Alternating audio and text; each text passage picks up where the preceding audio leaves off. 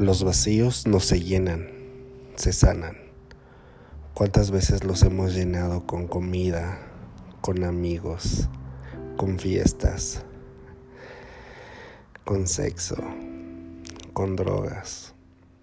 Pero no sanamos realmente la raíz. Nos vamos poniendo máscaras y máscaras.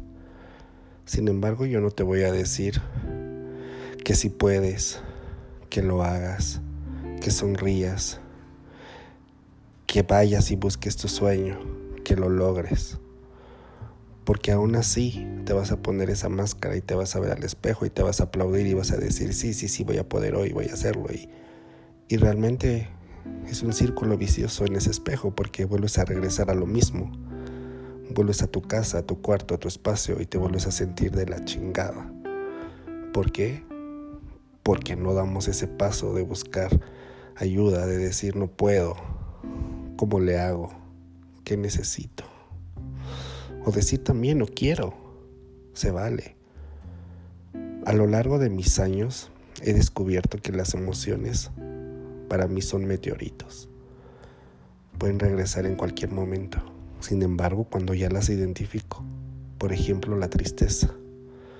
La tristeza es indispensable en mi vida, porque es ese matiz ¿Qué le da la alegría?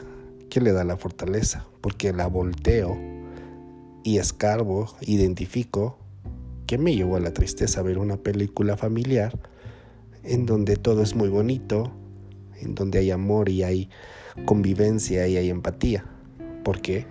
Porque yo no la tuve, porque tuve el rechazo, porque nadie fue empático conmigo y volví a esa tristeza de niño, a esos ocho años, en donde el maltrato el psicológico, el físico, me llevó la tristeza. Pero ahora, digo, gracias a esa tristeza, pude yo elegir a gente que me rodea, que es mi familia, que me suma y no me resta. Aprender a superar que ellos me amaron a sus posibilidades sin tener que meter un juicio sin tener que decir cómo deberían de amarme.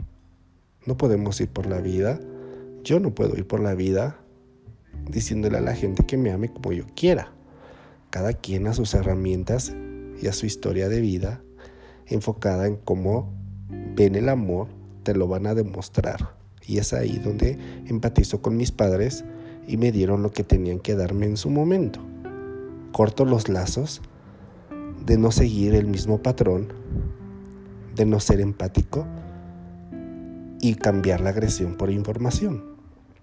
Es ahí donde encuentro que cuando escarbo la raíz, identifico que me lleva a eso. Lo vuelvo a sentir, no de la misma manera, lloro, lloro esa tristeza, me limpio las lágrimas y digo, gracias por tener a la familia que tengo, porque soy lo que soy por mi padre y por mi madre. El agradecimiento siempre va a funcionar. Para mí siempre es indispensable estar al tanto de mis emociones, identificarlas y no llenarlas. Porque cuando uno las llena, simplemente estamos evadiendo, poniéndonos máscaras y máscaras que van abordando desde desde el dolor, desde esa tristeza, de ese sentimiento de no dejarnos caer. Y cada día vamos diciendo si puedo, pero realmente no puedo y se vale decir y, yo estoy en contra de ese coaching de, tú puedes, chingale, puedes. No, no, no, no puedo. No puedo y gritar, no puedo. ¿Cómo le hago? ¿Qué necesito? ¿Qué me hace falta? Es por eso que recomiendo mucho que vayamos a a terapia, que busquemos esa ayuda, que no nos digan qué tenemos que hacer.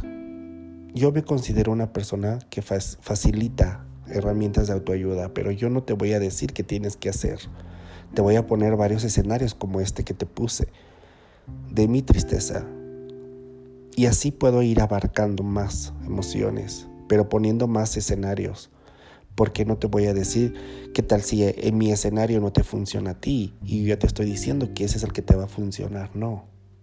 Te voy a poner herramientas y varios escenarios que tú vas a elegir y tú vas a decidir cuándo y cómo. La decisión es tuya, tú eliges. Pero basta ya de quitarnos esa máscara. Basta. Hasta cuando tú elijas de quitártela, aquí estoy para poder ayudarte en lo que necesites, en lo que pueda. Y si no puedo, al menos ya estamos haciendo algo y tengo más gente que te pueda ayudar.